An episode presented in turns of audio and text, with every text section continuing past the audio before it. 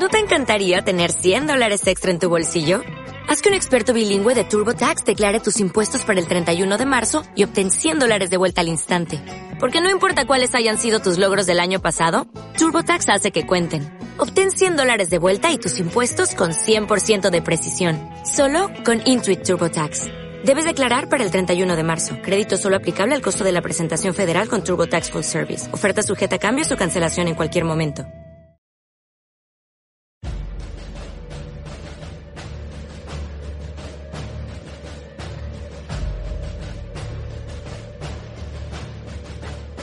El Foro de la Historia.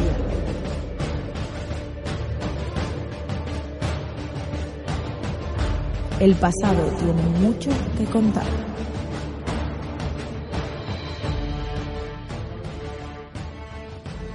Bienvenidos a Foro de la Historia. Hoy estamos un día más, eh, bueno, pues con Oscar, eh, un día más para hablar acerca de la Edad Antigua. Eh, y bueno, para hablar de un tema transversal, cuanto menos, que es básicamente la cronología de la antigua Grecia. Vamos a hablar desde la civilización minoica hasta la aproximadamente la época helenística, con bueno, pues el final, digamos, de esos estados griegos y la caída, ¿no? bajo eh, la influencia romana. Eh, sin embargo, la verdad que este programa eh, es un programa que, que yo le tenía bastantes ganas cuando me lo dijo Oscar y lo propuso, porque además eh, ya sabéis que, bueno, yo soy muy de contemporánea, pero Oscar, gracias a Dios, es de, es de antigua. Y gracias a Dios en esta pequeña familia de Foro de Historia cabemos todos y cabe gente como Oscar, que yo para mí siempre es un placer tenerle por aquí, pues es un tío muy sabio. No es viejo, pero es muy sabio, eso sí. Y pues nada, Oscar, ¿cómo estás? ¿Qué tal todo? Eh, hola Javi, eh, muchas gracias por volver a contar conmigo para este magnífico programa te estoy echando piropos y tu entusiasmo no es muy alto. La verdad, me lo voy a replantear. Porque, porque los piropos son exagerados. O sea, eh, que quiero hacer constar a, nuestros oyentes que está exagerando y que de sabio, nada. Soy un ignorante que, que lucha cada día por ser un poco menos ignorante. bueno, es, es verdad, la verdad, eso es una... Eso, bueno, dicen que la gente que, que más sabe es la que luego al final más ignorante se considera porque es la que más lagunas o más inquietudes tiene eh, a la hora de tapar ciertas lagunas de conocimiento ¿no? que pueden tener. Todos somos unos ignorantes. Eh, tú, oyente, eres un ignorante. Eh, eso sí, te insto a escuchar este podcast porque quizá conseguirás ser un poco menos. Yo espero también, por supuesto, que ya sabéis que yo de, de sobre esto no tengo mucha idea. Me gustaría aprender un poquito más de la mano de Oscar. Eh, bueno, antes de comenzar, eh, me gustaría, la verdad, que decir que eso, que la temática es súper interesante y, que vamos a empezar desde lo que viene siendo tanto la civilización minoica como la civilización micénica. La verdad que es eh, tremendamente interesante, pues este programa va a vincular la arqueología a la historia, al menos en esta, en este principio, ¿no? Tanto con estas dos civilizaciones como luego con la Edad Oscura y va a ser realmente importante. De hecho, respecto a la civilización minoica, Oscar, eh, ¿qué nos comentarías acerca de, pues eso, desde el punto de vista arqueológico? Porque además es que, eh, quieras o no, tanto en minoicos como micénicos, lo que sabemos de ellos es en buena medida eh, a través de restos arqueológicos. Sí, e, efectivamente. Y yo creo que lo primero que tendríamos que hacer es una distinción entre los términos para los que para aquellos de nuestros oyentes que no sepan diferenciarlos. básicamente podríamos decir a grandes rasgos que los minoicos, la civilización minoica, fue la que vivió en la isla de Creta, mientras que la civilización micénica fue la primera, eh, entre comillas, civilización griega que vivió en el territorio continental, ¿no? de, lo que de lo que todo el mundo de lo que todo el mundo conocemos como Grecia. Entonces, por ejemplo, la, civilización minoica la descubrió eh, Arthur Evans, el arqueólogo Arthur Evans, eh, a finales del siglo XIX, concretamente en 1899. Bueno, llamaron civilización minoica a lo que viene siendo la sociedad, ¿no? De, de esta, de la isla de Creta, ¿no? Eh, en honor un poco a Minos, que había sido un rey mítico que vivió, bueno, pues digamos un poquito antes de la, de la guerra de Troya. Em, la verdad que personalmente creo que es interesante eh, esta civilización, principalmente porque, bueno, sabemos que son una civilización eh, realmente vinculada al mar. Eh, bueno, principalmente porque es insular, ¿no? Y al final, quieres o no, pues mm. si, no te vinculas al mar, estás, estás muy jodido. pero, pero en ese sentido me parece súper interesante. Por ejemplo, si no recuerdo mal, eran una talasocracia. Sí, de estar y como lo decía, pues en una isla, pues no es que tenga eh, muchas opciones, ¿no? Y, y más, más, más lo sé yo que, que, soy también de una isla, igual que los cretenses. Sí, sí, sí, tú eres, eres guanche de pura cepa. yo soy godo. Si te sirve de consuelo, ¿qué le vamos a hacer? Esto... Este, Ah, algún defecto debía tener. De verdad, sí, sí, sí, sí, sí. Todo, no iba a ser todo bonito. En cualquier caso, eh, hablando un poco de, mm, de, de, lo que viene siendo esta isla, eh, es verdad que la ciudad en Nosos es la más importante al final, con la, con la tontería. Lo que pasa que sí que es cierto, y a ver si nos puedes hablar un poco más sobre esto, sobre esta organización mm. territorial, pero eh, había varias organizaciones políticas independientes, pero quizá vinculadas en torno a una liga o una federación de estados, ¿no? Eh, o sea que no, pero que se, digamos, se regía bajo el control de la ciudad más importante que era la de Nosos. Sí, o sea, eh, la verdad es que actualmente no podemos afirmar nada con absoluta certeza, pero sí que, eh, digamos que actualmente, pues lo más probable es que fuera, pues, Nosos, el famoso Palacio de Nosos, que invito a todos nuestros oyentes a buscar una imagen eh, en, Google y si no se la hacen en la cabeza, pues que no se fuera el centro dominante, a lo mejor de una vaga federación de estados autónomos, aunque bueno, tampoco se ha descartado que fuera un reino unificado del todo. Por ejemplo, la, en, esta civilización micénica, la residencia del soberano en palacios y sus subordinados de alto rango era el centro político, administrativo, económico religioso y ceremonial de la civilización. Y eh, para que se ubiquen nuestros eh, oyentes, estamos hablando a lo mejor de que el, palacio, pues a lo mejor se construyó en torno al 1700 antes de Cristo. Realmente, desde luego, unas fechas súper, vamos, súper antiguas, en el sentido de verdad que en estos momentos ya había digamos, palacios en, y ya lo vimos, por ejemplo, en Babilonia, en ese programa que hicimos, o mm. bueno, en la zona de Sirio-Palestina, Egipto también, que hicimos un programa acerca de ello, pero desde luego es muy interesante. Sí que es verdad que esta civilización al final acaba, digamos, destruida, digamos, hacia el 1300, 1375, con lo que viene siendo, si no recuerdo mal, una explosión en Acrotiri, en, que acaba con esta civilización eh, bueno, pues no sé ya si de manera material, pero sí desde luego de, desde luego de manera tanto política como, digamos, a nivel de, sí, económica, ¿no?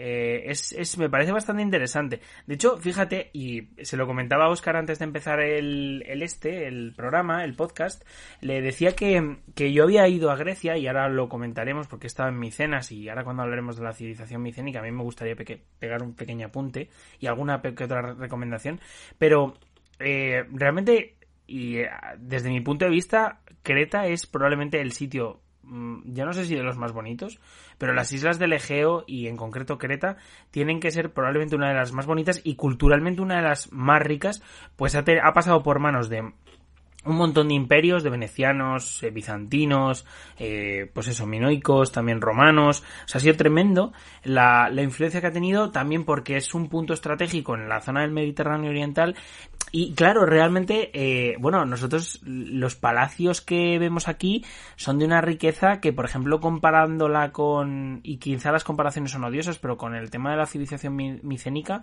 son tremendos. O sea, es increíble la, la policromía de las, de las paredes, los, los motivos, que mm. bueno, no sé si, si tú pudieras comentarnos algo de eso, pero realmente eh, son interesantísimos, la verdad.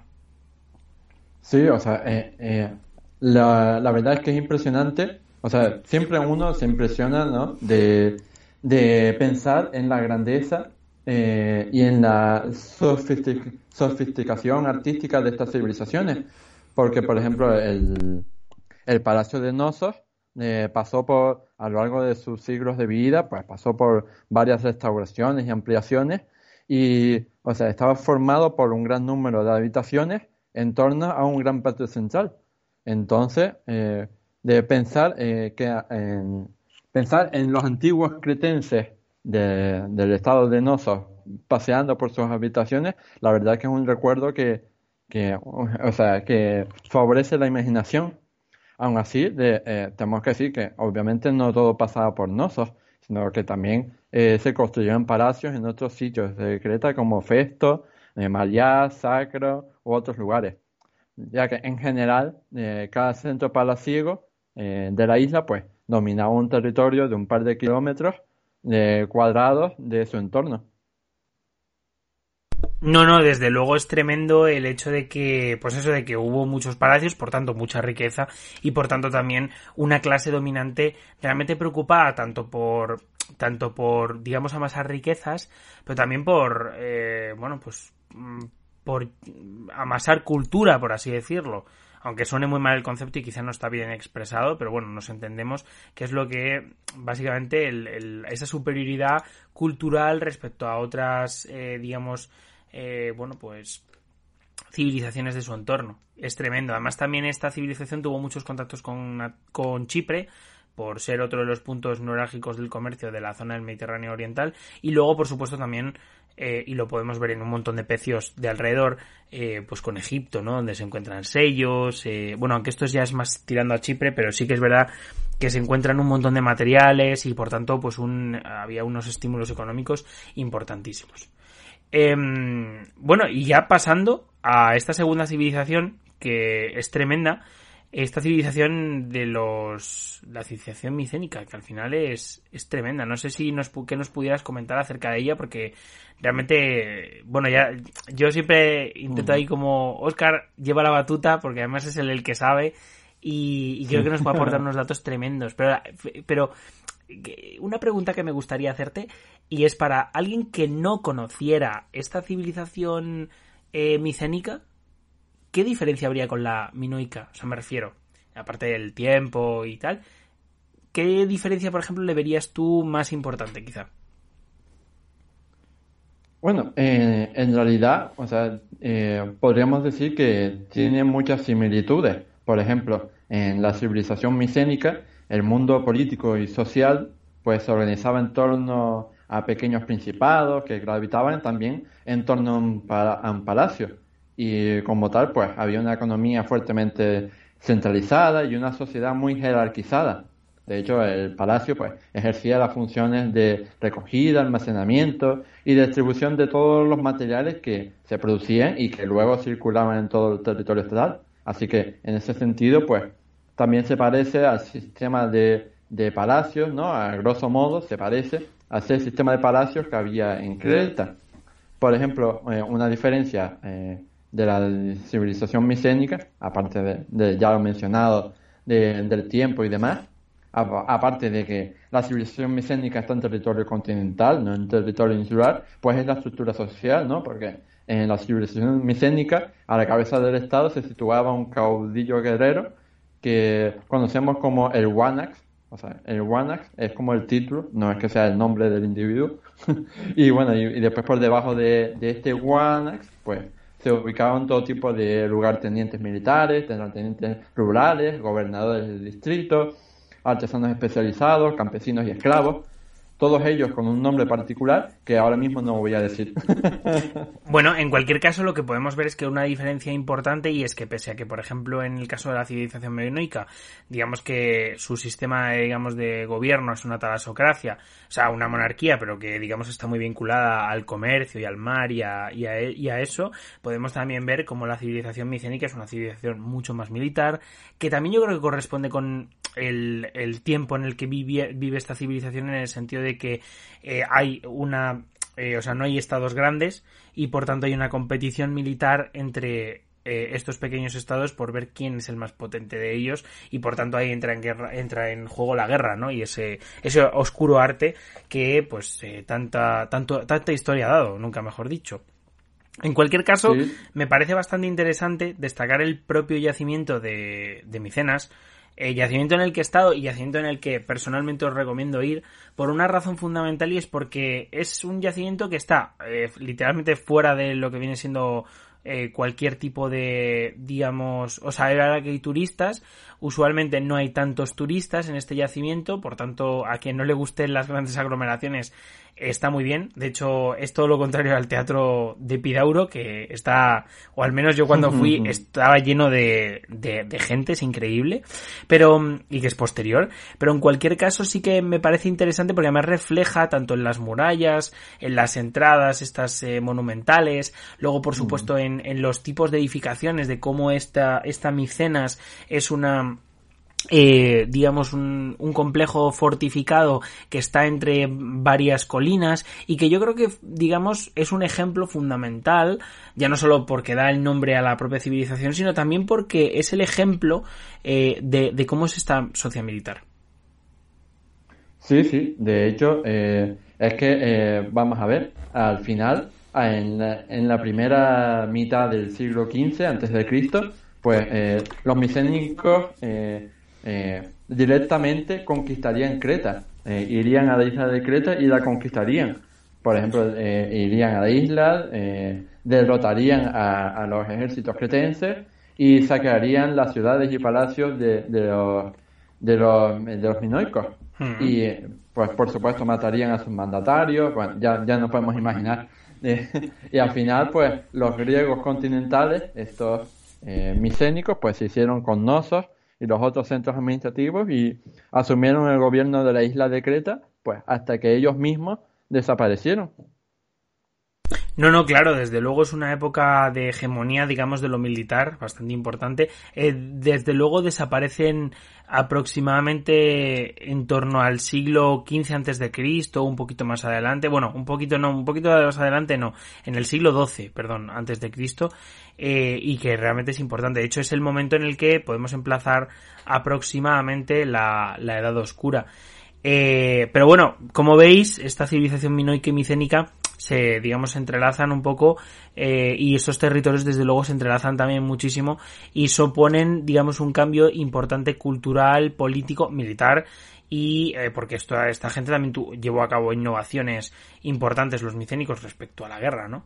Entonces, eh, bueno, ya un poco más, eh, digamos, para no enrollarnos demasiado, respecto al siglo XII Cristo con, con la Edad Oscura, que aproximadamente engloba eh, cronológicamente entre el 1150 y el, y el 1100 antes de Cristo, digamos que, bueno, pues es la verdad que es una época, como un poco lo dice el propio nombre, es una época en la cual, por ejemplo, hay palacios eh, micénicos que están como abandonados o digamos en ruinas o deshabitados y luego por otra parte eh, bueno pues crecen digamos otro tipo de urbes, ciudades, aldeas eh, y bueno, pues eh, realmente es un, digamos, un periodo pues de inestabilidad, mm, bueno, pues eh, respecto a la guerra y respecto a otro, vamos, económica.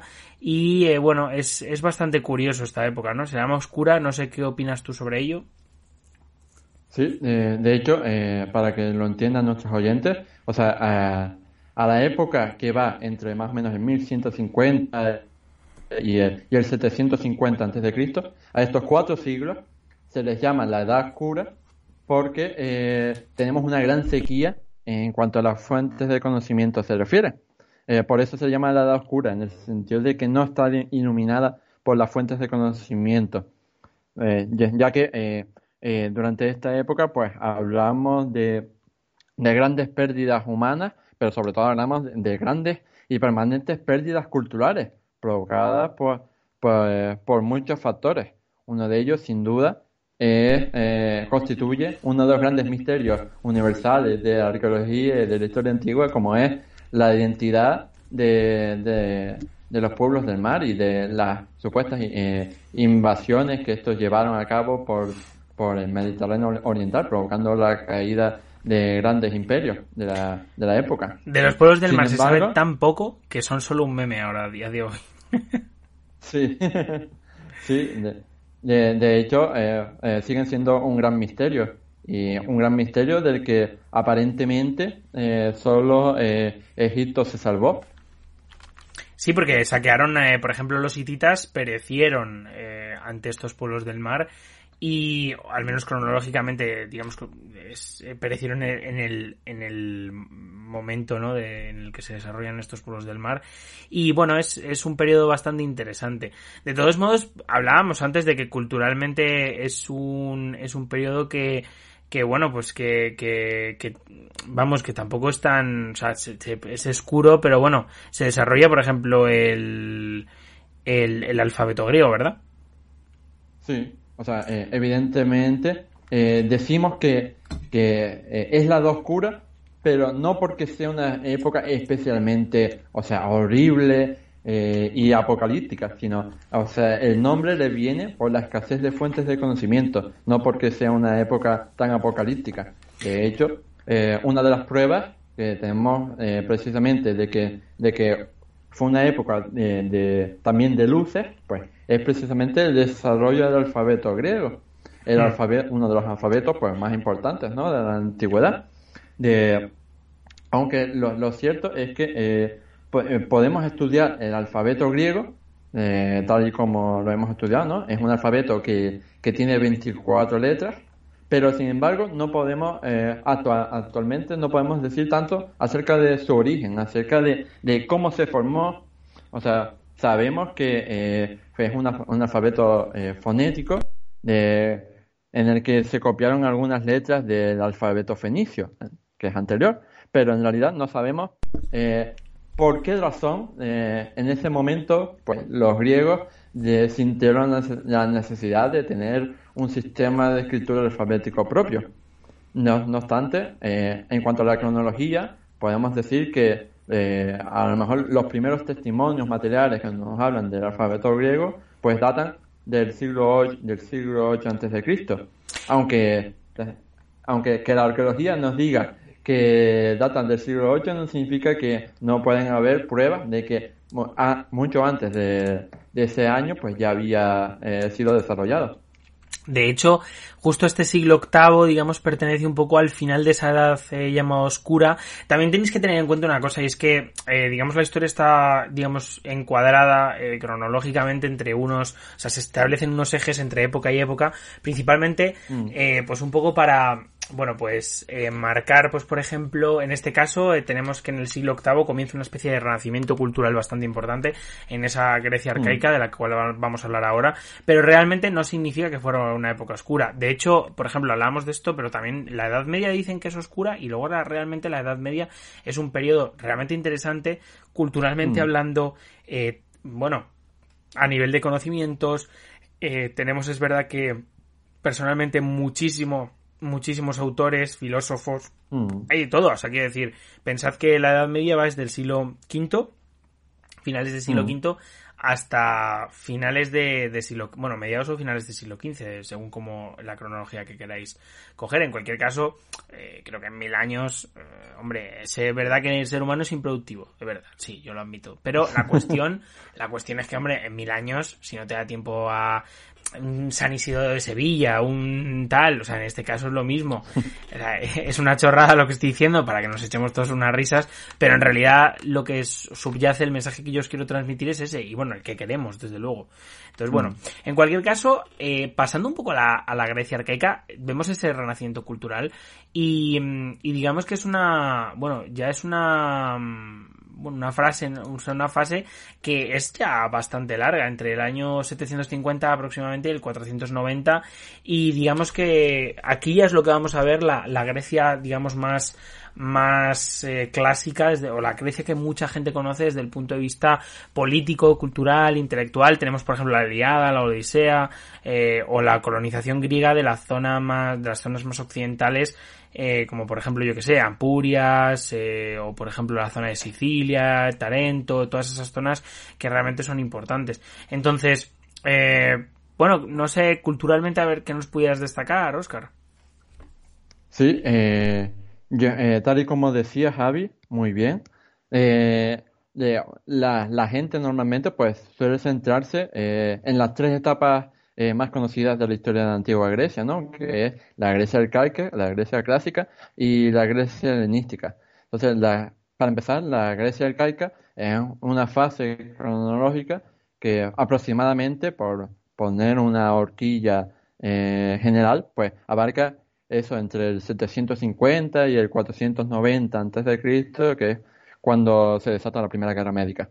Entonces, esta Grecia arcaica, pues es el momento en el que un momento de gran, de, gran explosión de, los, de, los, grandes logros alcanzados por la civilización griega, de la civilización griega a nivel político, cultural, intelectual, y es como la semilla de todo lo que conseguirían en, los siglos posteriores.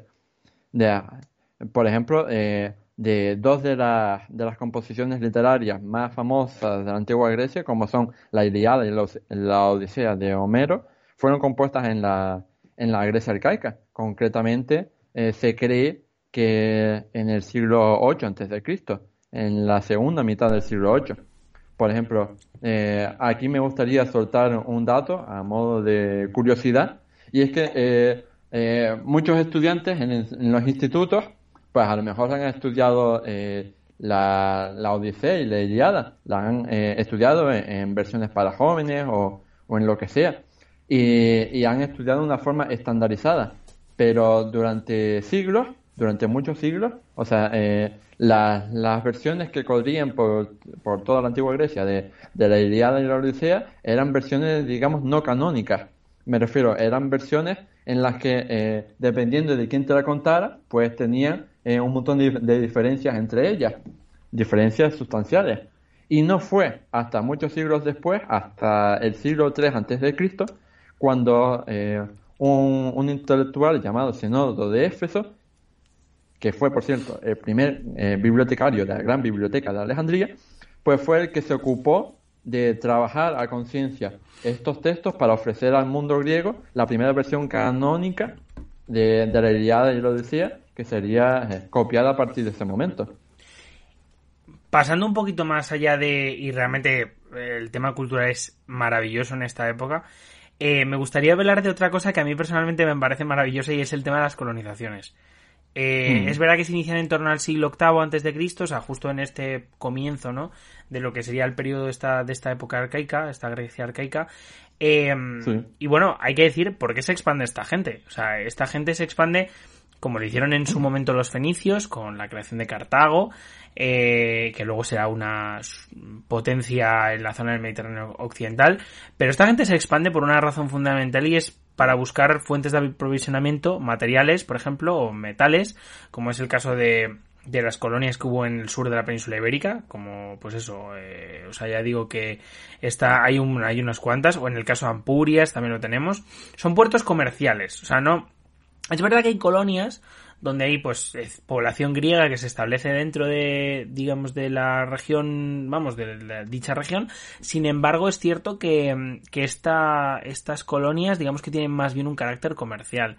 Y es verdad que no solo las fundan los atenienses. De hecho, eh, por ejemplo, Esparta tuvo un montón de, de, de, bueno, pues de estas pequeñas fundaciones eh, a lo largo de, de, la costa italiana, más concretamente en Sicilia, en el sur de la Bota y tal. Es muy interesante. Y de hecho, es más, eh, hasta cierto punto, y, y es interesante, eh, el hecho de que nosotros tenemos una visión, y lo, comentábamos antes, acerca de los griegos respecto a ellos como grandes comerciantes, como personas que eso, que se establecen aventureros, por así, por así decirlo, eh, y esto lo han provocado también hasta cierto punto, no digo que sea ni bueno ni malo, simplemente creo que lo ha provocado como ciertos, por ejemplo, juegos, películas, por ejemplo, en juegos tenemos el Rome 2 Total War con unas cuantas campañas súper vinculadas a esta colonización de la griega de Occidente, con una Roma que está comenzando, digamos, a expandirse y con una cantidad de polis que es exageradísimo. Y me parece muy interesante destacarlo. Sé que es una chorrada porque yo sé que aquí no se escucha gente joven, nos escucha gente un poco más mayor, pero realmente eh, cómo se plasma este periodo en los videojuegos. Y esta Grecia arcaica, en muchos casos, mm. se marca, digamos, y estas colonizaciones están marcadas en muchísimos sitios. Eh, no sé si en Assassin's Creed, desde luego ya quizá eso es un poco más adelante, pero eh, en fin, yo dejo el dato por si alguien quiere investigar un poquito más sobre el tema. No sé si sobre el tema bélico la verdad, no sé qué, no sé, bueno, no sé si te interesaría hacer algún apunte acerca de estas colonizaciones, que la verdad que quizá me he quedado yo un poco ahí solo hablando. Sí, sí, sabemos que te gusta mucho eh, hablar. Sí, es que eh, soy muy pesado. Pero bueno, eso ya lo sabes, es que hablamos todos los días, o sea, es que al final... Sí, eh, bueno, eh, solo me gustaría eh, hacerte una puntualización y es que, eh, si no me equivoco, ah, bueno, te lo estoy diciendo de memoria, pero eh, Esparta fue un caso singular eh, porque eh, solo tuvo, eh, si no recuerdo mal, dos en el extranjero, solo tuvo dos colonias. Eh, entonces fue un caso singular en el sentido de que hubo otras otras polis que tuvieron muchas más colonias que, que Esparta, que fue bastante co- corta en ese sentido. Sí, claro, al final cuando hablaba un poco de... Es verdad que quizá he dado el dato de que Esparta tuvo una serie de colonias, unas cuantas, aunque bueno, ya he, di- he dicho unas cuantas, entonces pueden ser dos yo es multitud, así que... Unas cuantas también vale dos. Vale, efectivamente. Donde caben dos, caben 400. La cuestión es que, y con esta frase lo que quiero decir es que es cierto que, por ejemplo, es verdad, Esparta es un estado, pero es un estado que tenía tributarios dentro de la propia Grecia. Y esos tributarios en algunas ocasiones sí que tenían colonias. Entonces, al final, las influencias espartanas van mucho más allá de sus propias colonias, sino también en torno a las de sus aliados, ¿no? Y es eh, realmente importante. Pero bueno, pasemos al tema de la guerra, que siempre vamos, hay que meterle un pequeño, y en el caso de Grecia, quizá luego a lo mejor se hablará un poco también de la guerra con el tema de Alejandro Magno, con esas espectaculares conquistas, pero en esta época, ¿qué sucede? Bueno, eh, eh, en esta época tenemos el- en esta época arcaica tenemos el, nacimiento de, de uno de los tipos de soldados más famosos de, de la antigüedad, que es el, el hoplita, el hoplita griego. Eh, ah, cuando hablamos de, de la historia militar antigua, pues podemos mencionar pues eh, la falange macedonia, eh, eh, la, la, legión romana y también, por supuesto, los hoplitas griegos. De, de hecho, podemos decir como que se fueron eh, sucediendo en el tiempo, ¿no? En el sentido de que eh, cada uno fue el más letal del mundo en su época. Al principio, pues, los, los hoplitas griegos eran como los más letales hasta que llegaron los, los, la falange y después eh, fueron sustituidos por la legión romana, que después con el paso del siglo, pues también sería eh, superada. Pero bueno, en cuanto a los hoplitas, eh, los hoplitas griegos, pues podemos decir que era un tipo de, de soldado de infantería pesada dispuestos en una formación de, de filas apretadas, eh, a la que llamamos, como ya he dicho, falange. Y eh, a medida que pasó el tiempo, que fue evolucionando, pues esa falange se hizo más compacta. Se hizo eh, una formación militar en la que los soldados iban muy apretados entre ellos, casi, digamos, hombro con hombro, y pisando los talones de la persona que tuviera delante. Y de hecho, o sea, aunque ahora nos parezca así complicado pensar en esa formación en la que estaban todos tan apretados, la verdad es que eh, la falange era muy efectiva, porque y, y combatían de forma muy sencilla, en el sentido de que las dos falanges de líneas eh, de líneas compactas, pues cargaban y chocaban a la carrera unas con la otra, de esta forma que cuantas más filas tuviera la falange, pues más eficaz resultaba la carga. Y en cuanto a las armas, pues po- podemos decir, para ejemplo, para que no- se hagan una idea nuestros oyentes, que la principal arma del hoplita era una lanza muy larga y pesada que utilizaba para abrirse paso, mientras que su arma secundaria, cuando no le hacía eh, ya tanta falta la lanza, pues era una espada corta, usada pues eso, cuando no había espacio ya para golpear con la lanza. Y se sumaba, por supuesto, un escudo, eh, un escudo concretamente redondo, el llamado oplon, que de hecho pues, daba nombre a, la propia formación, ¿no? a los hoplitas. Y como podemos entender, o sea, esta- estas batallas pues duraban bastante poco, duraban hasta que pues hasta que uno salía huyendo o, o, o simplemente eh, vencían. Así que a lo mejor pues eso eh, duraban una hora o demás. Y curiosamente, pues, no, evidentemente no eran soldados profesionales, sino que eran, eh, pues, eso, a lo mejor eh, agricultores que en un momento determinado, pues, iban a hacer la guerra y que cuando terminaban la guerra, pues, volvían a sus oficios en las ciudades. No, claro, porque no eran soldados profesionales, sino eran gente que, bueno, pues cogía su, su lanza y su oplón y se iban a, a digamos a defender los intereses de su ciudad o de su sí de su ciudad su polis. Sí. Eh, de hecho bueno es una chorrada lo que voy a decir también porque es que me gusta mucho decir chorradas pero la, la película de, de Esparta eh, hay una escena en concreto en la cuando los persas van a atacar a los espartanos donde hacen esa formación no de, de juntar los escudos. Es una chorrada veos la película a mí no me gustó pero oye mira yo qué sé es- fomentamos el cine. Si es que a, a- Foro de la Historia es amigo del cine de la cultura si es que de aquí a los Goya nos van a dar algún seguro que nos dan algún premio cultural no sé cuándo pero seguro bueno Sí, yo, yo, yo eh, eh, disiento contigo, Javi, porque a mí eh, eh, la película 300 de, será eh, infumable a nivel de rigor histórico, evidentemente. sí por eso a pero a me nivel de entretenimiento, a nivel de entretenimiento es una gozada. O sea, yo me la gozo cada vez que la veo porque me encanta. Bueno, casi 300. Yo me quedo con casi 300. bueno, en cualquier caso, eh, seguimos un poco con el tema de la. Ya en el siglo V, eh, aproximadamente con, con, con el tema de la época clásica. Llegamos a, a otro periodo también muy clásico, ¿no? En el imaginario colectivo respecto a, a Grecia. Con, con la batalla de Maratón, con la batalla de las Termópilas, Salamina y la batalla de Platea. Eh, bueno, pues más o menos en, en esa, en, en ese final del siglo XV, del siglo V, eh, me iba al siglo, al siglo XV, macho, ya ha ido a, a la edad moderna casi. Eh, pues eso, con al final del siglo V y que creo que, que es muy interesante. Eso sí, esto os lo va a explicar Oscar porque yo realmente eh, no tengo datos muy precisos sobre las guerras médicas. En cualquier caso, eh, es un conflicto realmente importante entre las polis eh, bueno pues griegas que se origina a través eh, bueno pues de ciertos conflictos de eh, pues estas ciudades que griegas que había en Anatolia con el rey persa Darío I. Sí, sí bueno, eh, lo voy a explicar de forma muy sencilla para que lo comprendan nuestros oyentes. O sea, en el siglo VI, pues en el siglo VI antes de Cristo, pues Persia estaba ahí eh, muy tocha, estaba muy poderosa y em- empezó una serie de conquistas en Próximo Oriente y, estaba imparable. Entonces fue conquistando todo y por supuesto eh, conquistó eh, la península de Anatolia, ¿no? Lo que es Turquía. Y evidentemente, pues, una vez que conquistó todo Oriente Próximo, pues, el siguiente paso inevitable era fijarse más allá del mar, era fijarse en Grecia.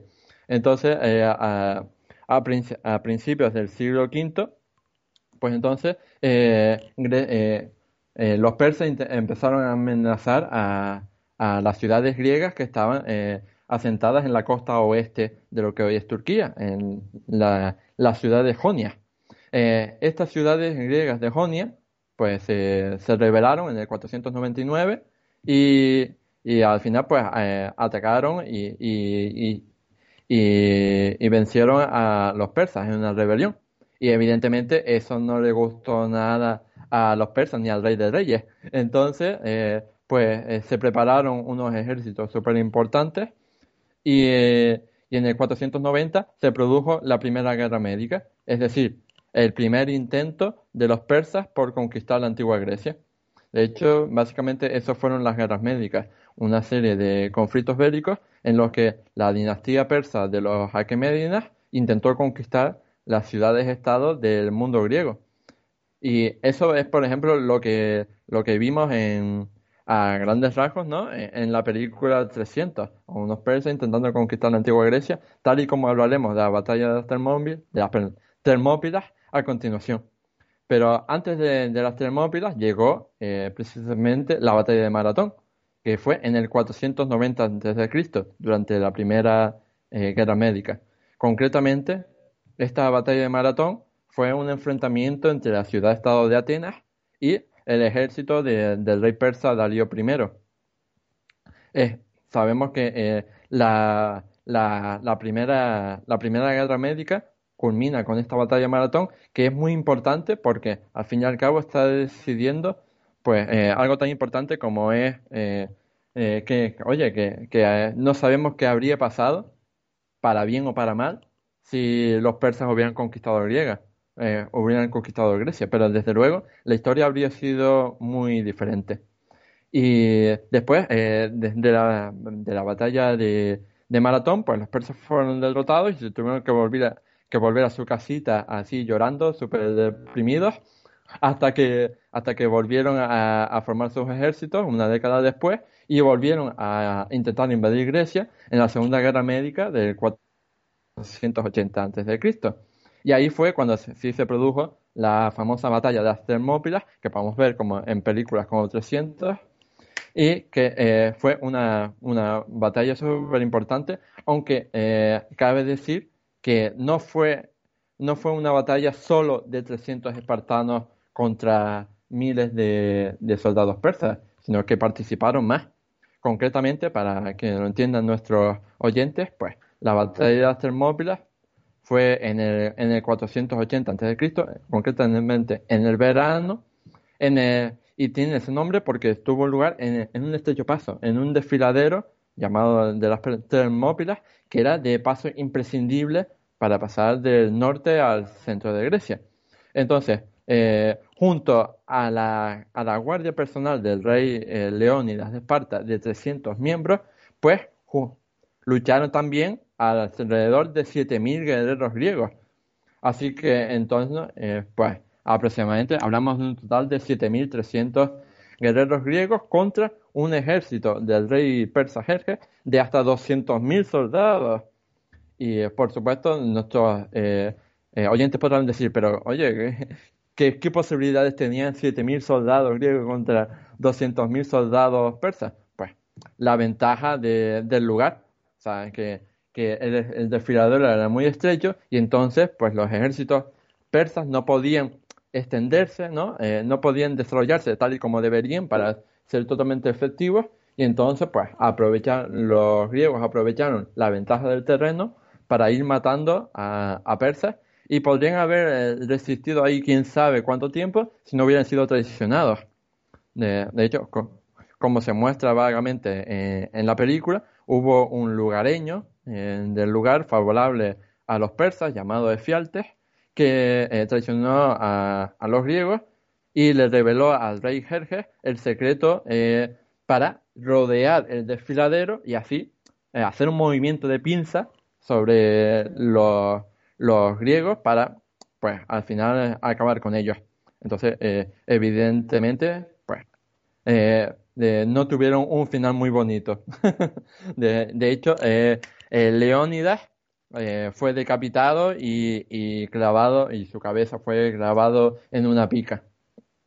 Y después, pero el sacrificio de, Leónidas, pues al final sirvió, porque Mientras todo eso sucedía en las Termópilas, pues se estaba preparando una gran flota griega para, para atacar a, a, los, a los persas y eso tuvo lugar en la famosa batalla de Salamina, que fue una de, las mayores batallas, no solo de, la historia antigua, sino de, toda la historia en general, porque tenemos que tener en cuenta que, que en esta batalla de Salamina, que tuvo lugar eh, al oeste de la ciudad de Atenas, a finales del, del verano de 480 a.C., eh, se congregaron a lo mejor hasta eh, 500 naves por parte de los persas y 380 naves por parte de los atenienses. Entonces, solo quiero que nuestros oyentes se imaginen, hay una batalla en la que 800 barcos están peleando a la vez unos con otros y bueno, al final pues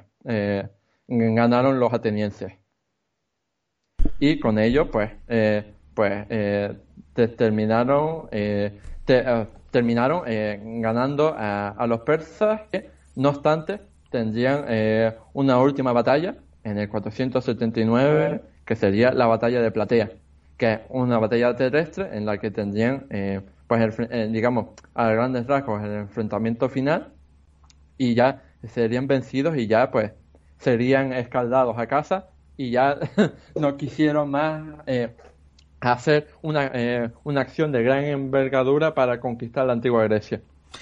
Estas acciones fueron bastante, bastante bestias, como hemos visto, 500 naves eh, persas contra 380 atenienses, son tremendos números. Em, y bueno, la verdad que luego este siglo V, más allá de las guerras médicas y, tal, dio mucho de sí en el sentido de que em, por ejemplo, tenemos la construcción del Partenón de Atenas y bueno, la crea bueno, la creación, el comienzo ¿no? de esta democracia ateniense de, de Pericles, ¿no? Personaje que prácticamente todo el mundo conoce, ¿no?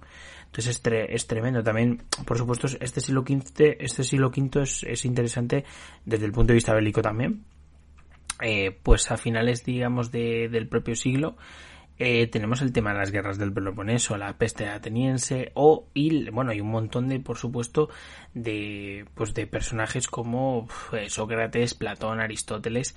Bueno, hablaremos un poco de, de la democracia ateniense, pero, pero es interesante porque, desde luego, el tema del Partenón eh, es, es, uno de los edificios fundamentales de Atenas, que de hecho me gustaría hacer una pequeña recomendación, digamos, a los que les gusten viajar y los que no hayan ido a, a bueno pues a Atenas.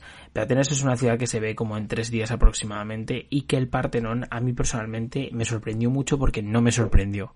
O sea pensaba que iba a sorprenderme muchísimo y al final no lo hizo. Eh, quizá porque está demasiado masificado de turistas pero en cualquier caso es, es un sitio interesante al que hay que ir y además encima siendo estudiantes con, con el, el carnet internacional que por cierto eh, me hice un carnet eh, esta, esta anécdota es muy interesante eh, luego ya hablaremos de Pericles, pero vamos a hablar del carnet. A mí, a mí lo del carnet me, interesa. Es una anécdota que yo la dejo aquí porque me llamó mucho la atención. Y es que me hice un carnet internacional para ir a Atenas porque supuestamente me, iban a salir tirados de precio todos los museos. Que por cierto, Grecia eh, tendrá muchos problemas económicos y muchísimas cosas, pero la cultura la tienen súper cuidada. Em, bueno, pues con este carnet yo iba a las taquillas y entonces era un carnet que no necesitaba el, el ISIC o algo así eh, la cuestión es que con este carnet, pues yo me presentaba ahí. Bueno, pues ya me olió un poco raro cuando de repente una de las señoras me dice que justo ese carnet no lo cogen. Y digo, mm. qué raro, digo, no, no puede ser eso. Bueno, pues el tema es que fui a, tres o cuatro museos y pues casi me escupen en la cara. o sea, literal, que nadie quería eh, coger ese carnet y, y me pareció la leche al final. De hecho, mi amigo Antonio ya me decía, venga, sácalo, saca tú el primero y luego sacas el de la, el de la autónoma para enfadar a los taquilleros. Pero bueno, un poco más allá de eso, eh, nada, eh, la verdad que es muy interesante el tema del, del Partenón. Se crea más o menos eh, entre finales de, de, la, de la Segunda Guerra Médica y, el, y, el, principio de la Guerra del Peloponeso en el año 431 a.C. Y el Partenón de la Acrópolis es uno de los mayores símbolos de, de lo que viene siendo la Grecia tanto actual como clásica es, bueno, tienes un complejo de templos, ¿no? Eh, que está, en el caso de, del Partenón, bueno, el Acrópolis es el complejo de templos, pero bueno, el Partenón es, es, el más importante, es un templo construido por los arquitectos eh, Cilícrates y eh, Ictinos, y bueno, pues con la gran supervisión de, de Fidias, que también ya no solo era arquitecto, sino también escultor. Entre el año 447 y el año 432 aproximadamente es el momento en el que se construye. Es verdad que este además es muy interesante porque está construido en oro, en, en, en mármol blanco del, del monte mm, Pentélico y que debe su nombre a, a la diosa a la que está consagrada, a Atenea Partenos. Eh, es bastante interesante, la verdad, este tema. Si tenéis alguna oportunidad de ir, eh, la verdad que estaría muy guay. ¿Qué nos podías comentar acerca de Pericles? Porque además yo para eso voy un poco más flojo, pero el tema de la democracia es, es, muy recurrente en Grecia. Sí, bueno, después de que nos hayas eh, despertado la envidia a todos con tus anécdotas del viaje a Grecia, que, que tenemos que hacer todos, porque evidentemente Grecia es una ciudad mágica, pues vamos a poder retomar eh, este podcast de historia que ha pasado a ser podcast de turismo. pues, pues eh, de, eh, cuando hablamos de la antigua Grecia, pues uno de los personajes que, que salen siempre pues, es Pericles, porque Pericles es la, el símbolo ¿no? de, la democracia grecia, que la democracia ateniense. Que en realidad, o sea, Pericles o sea, él no inventó la democracia ateniense, lo, porque de hecho, eh, eh, ya desde mucho antes, pues hubo una serie de legisladores que hicieron medidas que avanzaron hacia esa democracia.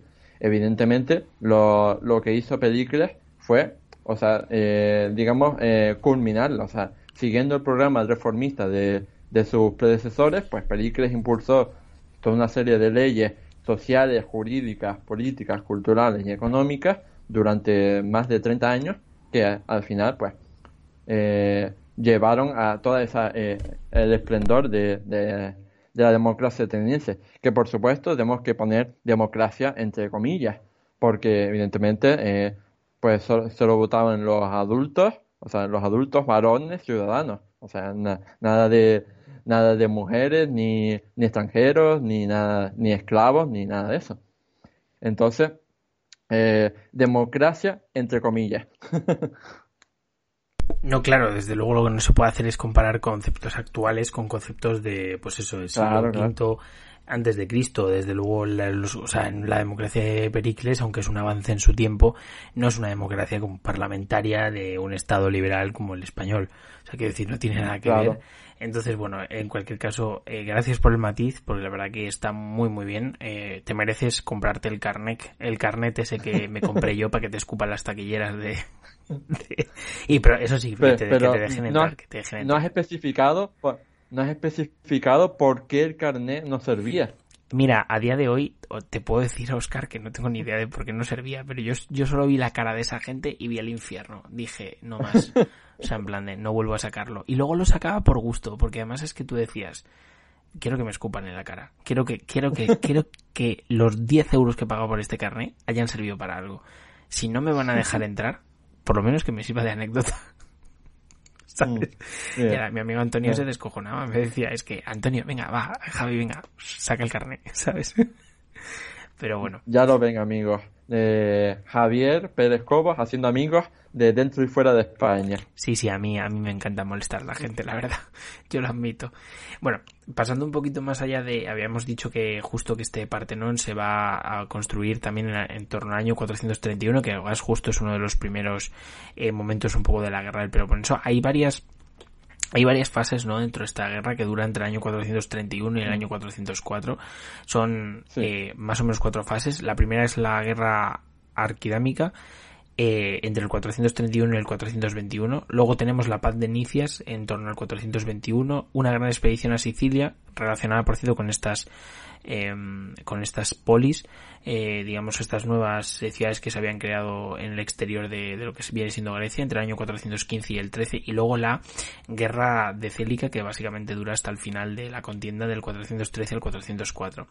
Tenemos que es verdad que, bueno, al verse sitiada por, por mar y por tierra, eh, por aire no, todavía no, eh, Atenas no le queda más remedio eso sí que rendirse y poniendo fin a 27 años de guerra y probablemente la más costosa eh, dentro del propio mundo griego.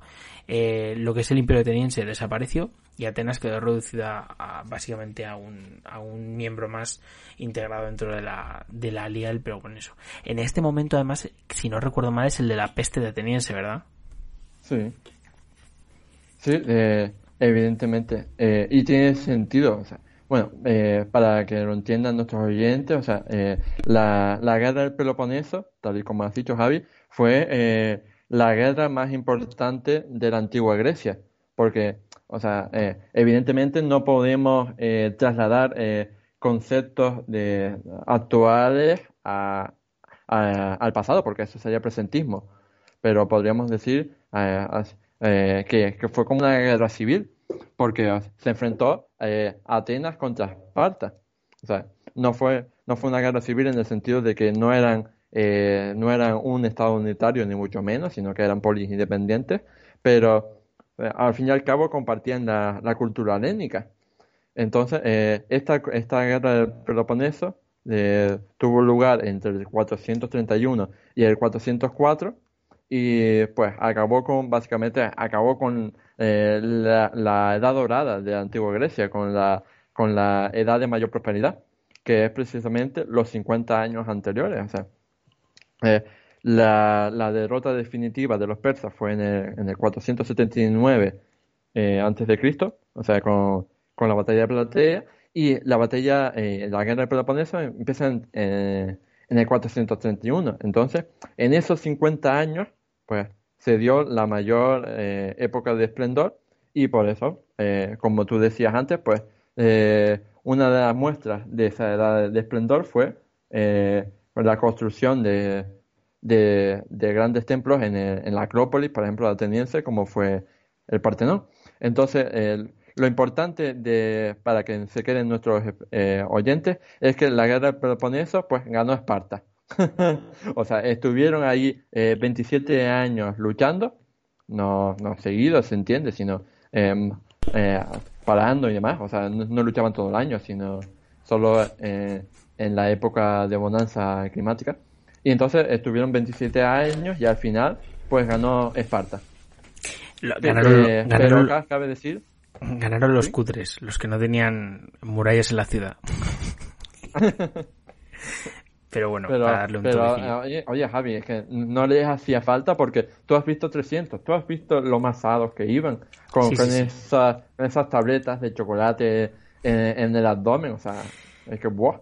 Joder, y yo, y yo he tenido tableta de chocolate, pero derretido. no, no, eh, no, no podría ser, yo sería ateniense ateniense o siciliano, no sé dónde sería, pero desde luego espartano no creo. Y bueno, ya un poco pasando pues ya... resulta que, eh, resulta que eh, como tú me preguntabas antes, eh, la peste ateniense, pues ahora pues está muy... O sea, viene muy en boga, ¿no? Que hablemos de ella, ya que nosotros mismos estamos en medio de una pandemia. Pues la peste ateniense fue un horror para los atenienses, porque entre, el, entre el 430 y el 426, esta, esta epidemia pues mató hasta un tercio de los atenienses. O sea, evidentemente con una, una gran carga bíblica. Y pues eh, lo, malo de, de, todas las epidemias antiguas es que no podemos saber exactamente qué era. O sea, porque allí en la antigüedad a toda a toda eh, enfermedad contagiosa que estuviera matando a un montón de gente porque se llamaba peste. Pero evidentemente había muchos tipos de, enfermedades a las que llamar peste. De, actualmente los epidemiólogos y todos los historiadores que estudian la historia de, de las enfermedades pues eh, sostienen que, que, esta peste ateniense que llegó a matar, como digo, a un tercio de las atenienses, pues a lo mejor eh, quizás fue un brote de, de, tifus o de viruela que a lo mejor llegara de, de Egipto o Etiopía y que llegara pues a, Atenas, evidentemente, a través de algún, de algún barco comercial. Hmm. Entonces, eh, eh, curiosamente, de, no, eh, entre ese tercio de, de, de atenienses a los que mató la peste, pues también mató al propio se lo llevo, se lo llevo por delante, sí, hombre. Bueno, en cualquier caso, mm. hablando un poco de, de ya culturalmente, tenemos a Sócrates en esta época, a Platón y Aristóteles, que realmente son, bueno, tres de los grandes filósofos y, desde luego también que sentaron las bases de, de bueno, pues de, lo posterior, ¿no? En, en la materia. Eh, estos se desarrollan también un poco en el siglo, en el último tercio del siglo V, ¿no? De hecho, Sócrates eh, revolucionó el mundo de la filosofía griega, como hemos dicho antes, sentando las bases de, digamos, del modo de argumentación basado en el diálogo, por el que sería considerado una especie de padre de la filosofía occidental. Es uno de los filósofos más controvertidos y singulares que existió en la antigua Grecia, puesto que nunca llegó a escribir ningún escrito, eh, puesto que siempre prefirió, pues, eh, simplemente hablar. Era, era un, un, vamos, era, era como yo, pero desde luego salvando las distancias de que él no tenía carnet de universidad. O sea, está clarísimo. Pero bueno, en cualquier caso, en cualquier caso, eh, más allá de eso, es verdad que, muy, bueno, conmovido por la muerte de su maestro en el año 399, eh, bueno, Platón, que había sido discípulo, si no recuerdo mal, de, pues eso, de, de, este Sócrates, eh, bueno, pues también va a escribir en forma de diálogos Em, pues bueno, va a escribir una serie de diálogos donde Sócrates va a ser protagonista y aparte de eso también, o sea, donde, bueno, él da conceptos y, digamos, de complejos como la justicia, el amor, la belleza, la piedad. Y luego, por otra parte, fundó la Academia, que es el primer centro de estudios superiores de la antigüedad. Eh, era una especie de escuela de filosofía a la que debían acudir aquellos que, después de muchos años de estudio, quisieran estar aptos para convertirse en buenos gobernantes. Y luego, pues bueno, también tenemos a Aristóteles, que, bueno, pues llevó a cabo una, mm, pues eso, una buena eh, investigación en torno a, por ejemplo, ramas del conocimiento como la historia, matemáticas, biología, politología, física, autonomía, filosofía, anatomía, o sea, un montón de, de ramas del conocimiento. Y, bueno, en torno a su extensa carrera se cree que pudo llegar a escribir más de 200 tratados, aunque más o menos solo contamos con unos 30, ¿no? De, este Aristóteles. Es bastante interesante. Esto lo digo un poco para cerrar la, la, etapa que habíamos abierto de ya la Grecia que más conocemos, aunque bueno, esta, Grecia la que vamos a hablar ahora también la conocemos bastante, que es la de Filipo y la de Alejandro en Macedonia que desde luego es eh, yo creo que este, este tema te lo dejo a ti porque creo que este, te va a gustar es, un viraje interesante para el que lo quiera eh, digamos entender así como un poco como después de ese supremacía de las polis mm. llega la supremacía de Macedonia sí eh, tal y como mencioné antes para el tema de la democracia ateniense o sea no, no podemos pensar que que de repente así de la nada pues llegó Alejandro Magno y dijo, venga, vamos a crear eh, uno de los mayores imperios de la historia. O sea, no, eh, evidentemente, pues eh, de, nadie le quita mérito a Alejandro Magno, por supuesto, ya ahora hablaremos de él. Pero evidentemente Alejandro Magno es probable que no hubiera conseguido lo que consiguió si no fuera, por ejemplo, por la extraordinaria obra de su padre, Filipo de Macedonia eh, Filipo II accedió al poder en torno al, 360 a.C., en un momento en el que el reino de Macedonia atravesaba uno de los peores momentos de su historia.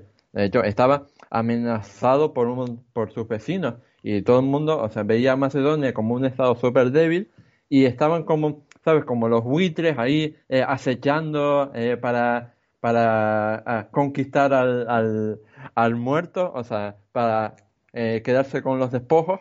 Y, y II pues los sorprendió a todos porque eh, no solo no solo eh, pues consolidó su reino e hizo que no hizo que, que nadie se le pasara por la cabeza conquistarle sino que él mismo hizo toda una serie de reformas políticas sociales y militares que convirtieron a Macedonia en la mayor potencia del mundo griego de hecho eh, con los años, pues acabaría conquistando a sus vecinos y acabaría, pues, eh, eh, en la antigua Grecia, acabaría haciendo que toda la antigua Grecia se rindiera a sus pies.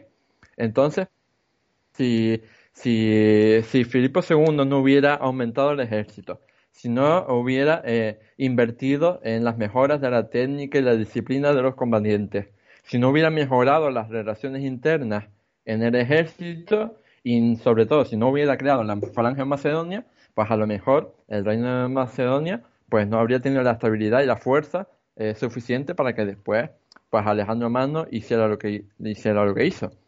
De hecho, eh, el propio Filipo II de Macedonia, o sea, después de, haber puesto a sus pies a toda la Grecia antigua, pues estaba ya planeando eh, irse al este, estaba planeando hacer una campaña contra los persas cuando le sobrevino pues el asesinato. Lo asesinaron en el 336 a.C. y eso precipitó pues el ascenso al poder de, Alejandro Magno, que pues al principio eh, nuestro querido conquistador pues, eh, pues hizo una campaña primero, eh, primero pues de, para, de venganza, ¿no? De venganza contra los asesinos de su padre, allí en el territorio griego, y después, pues, intentó consolidar eh, todo lo que había eh, conquistado su padre, porque claro, como, eh, como era de esperar, cuando, cuando asesinan a tu padre y el, conquistador, pues todo el mundo se pensaba que, que, ya podría independizarse y que se había acabado el final de Macedonia, pero, pero evidentemente no fue así.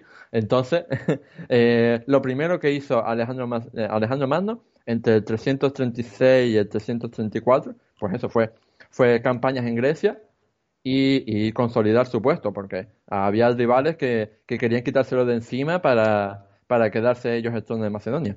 Y fue en el 334 cuando finalmente, eh, ya con, todo consolidado en, Grecia, pues pasó a, lo que había es Turquía, ¿no? Y, empezó pues la, mítica eh, saga de conquistas por la que sería inmortalmente conocido en el mundo. En, esta saga de conquistas, eh, Alejandro Magno recorrió unos 16.000 kilómetros, que se dice pronto, recorrió 16.000 kilómetros en, en 10 años apenas, y eh, en, esa década prodigiosa pasó de, del, extremo, del extremo oeste de la península de, Turquía, pues hasta la India.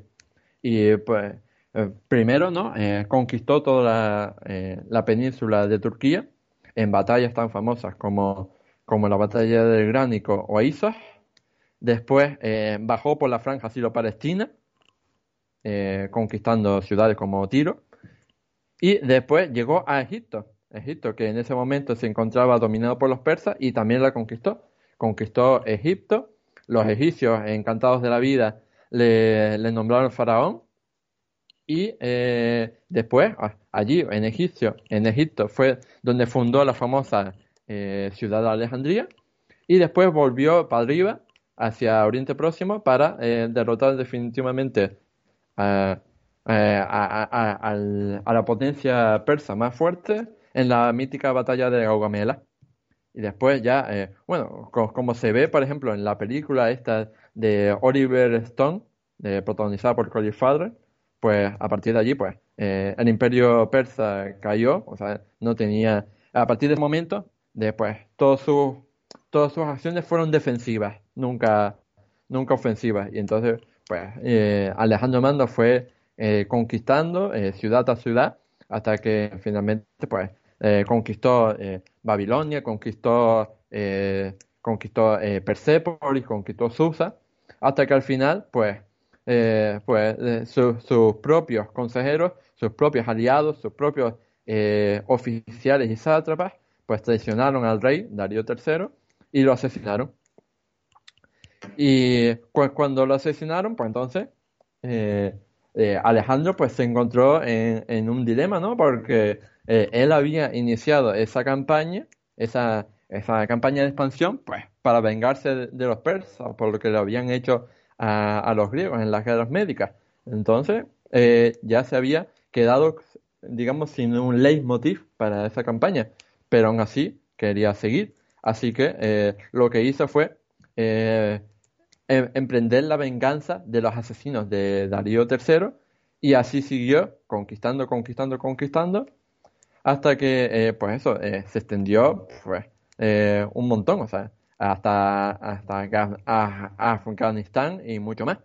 Y de hecho llegó hasta la India, casi hasta la India, llegó hasta el Valle del Indo.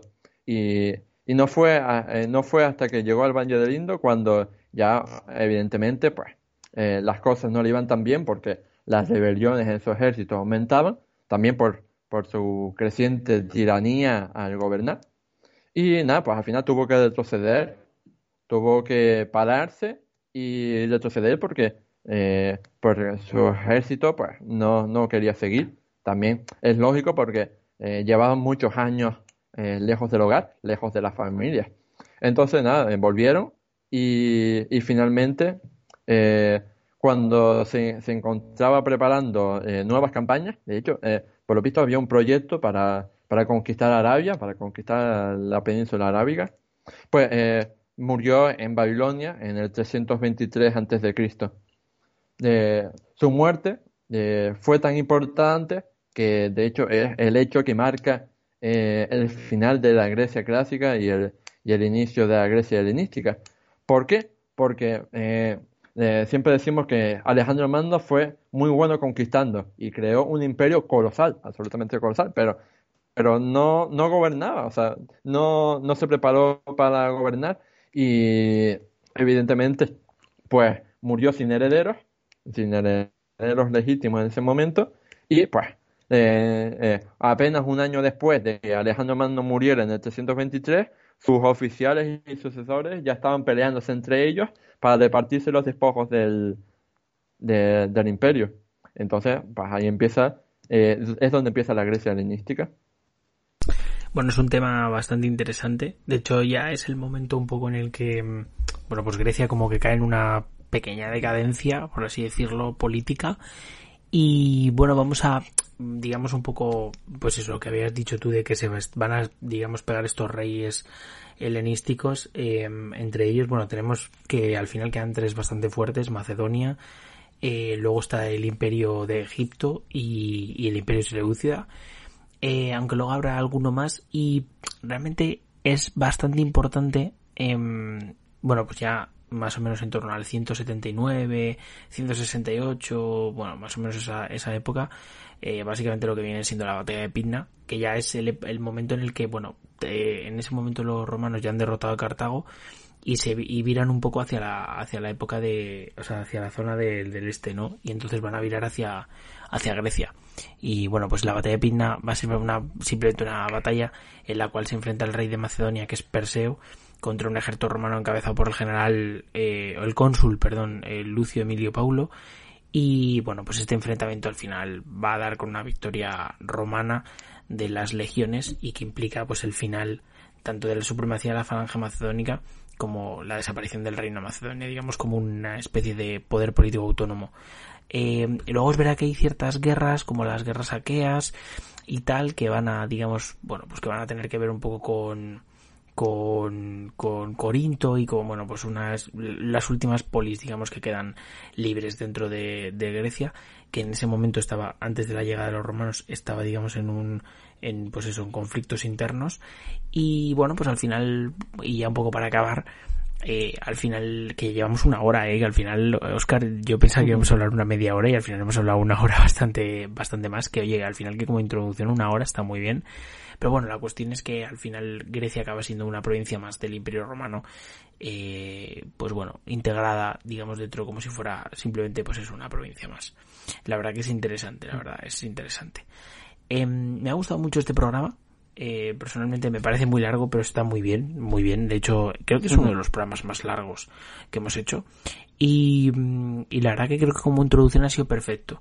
De todos modos, no sé si tienes algo más que añadir. Sí, eh, bueno, me, me, gustaría decir dos cosas. Eh, una es que quería puntualizarte una cosa, y es que eh en el momento en el que en el que los romanos vencen, vencen a los macedonios en la batalla de Pina del 168 a.C., todavía no se había eh, destruido Cartago, porque Cartago fue destruida en el 146 antes, eh, en el 146 a.C., justamente, eh, curiosidad o no, en el mismo año en el que se conquistó Corinto, hmm. en Grecia. Entonces,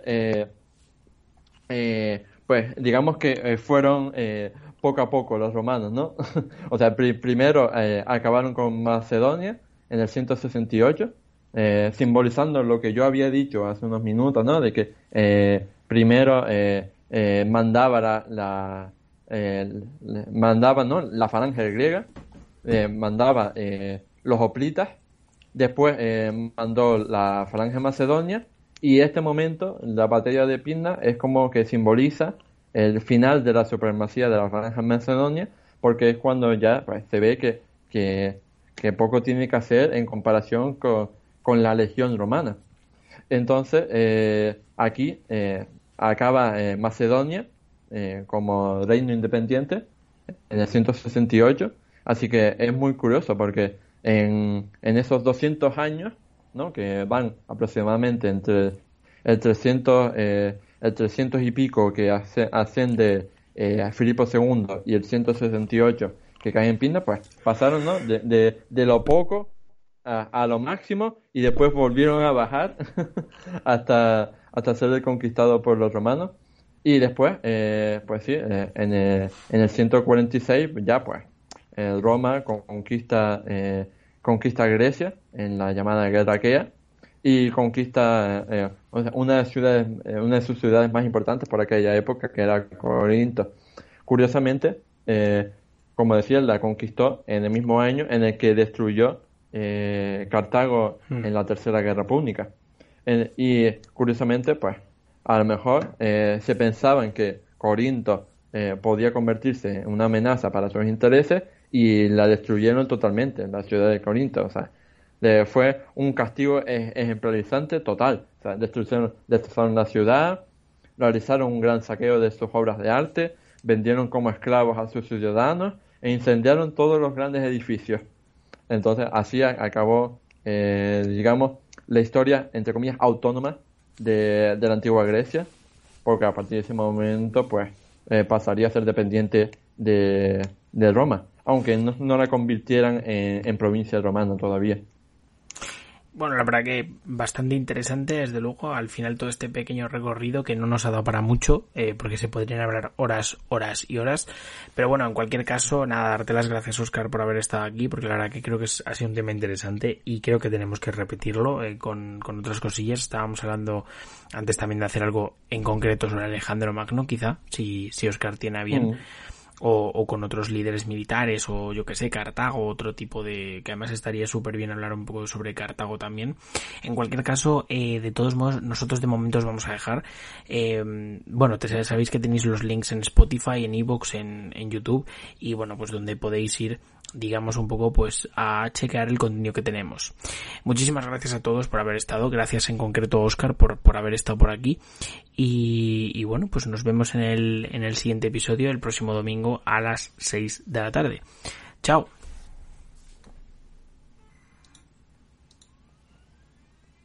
No me dejaste de